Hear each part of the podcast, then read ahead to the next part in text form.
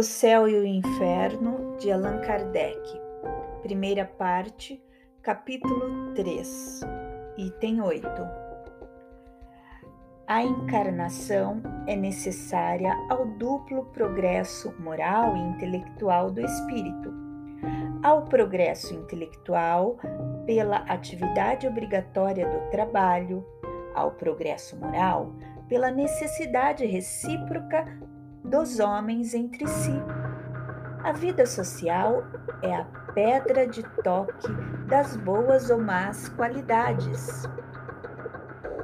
A bondade, a maldade, a doçura, a violência, a benevolência, a caridade, o egoísmo, a avareza, o orgulho, a humildade, a sinceridade, a fraqueza, a lealdade, a má fé, a hipocrisia, em uma palavra, tudo o que constitui o homem de bem ou perverso tem por móvel, por alvo e por estímulo as relações do homem com os seus semelhantes. Para o homem que vivesse isolado, não haveria vícios nem virtudes, preservando-se do mal pelo isolamento o bem de si mesmo se anularia.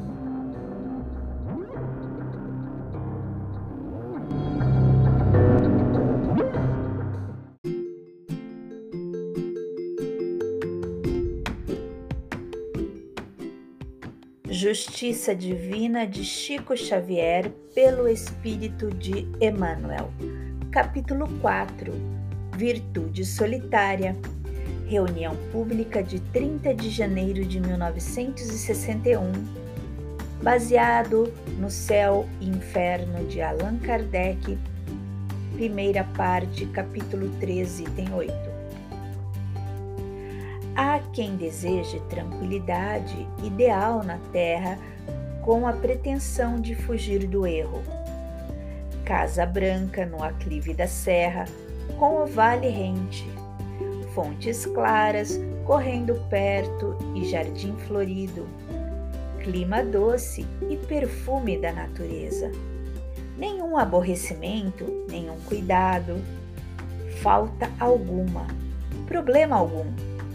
Solidão saborosa em que o morador consiga estirar-se inerte em poltronas e redes no entanto, é no trato da luta que as forças se enrijam e as qualidades se aperfeiçoam, considerando-se que o mal é a experiência inferior nos quadros da experiência mais nobre, é no serviço do amparo mútuo e da tolerância recíproca que havemos de transformá-lo em bem duradouro como se tomássemos as nossas próprias sombras de ontem para convertê-las na luz de hoje.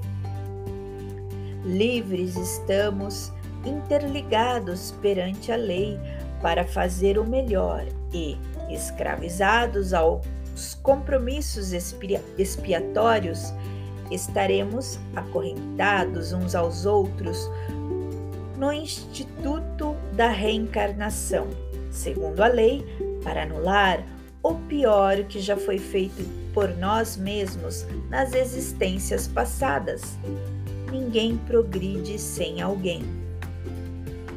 Abençoemos assim as provações que nos abençoam. Trabalho é ascensão, dor é burilamento Toda adversidade avisa, todo sofrimento instrui, todo pranto lava, toda dificuldade esclarece e toda crise seleciona. Virtude solitária é pão na vitrine. Competência no palanque é usura da alma. Todos somos alunos na escola da vida e ninguém consegue aprender sem dar a lição.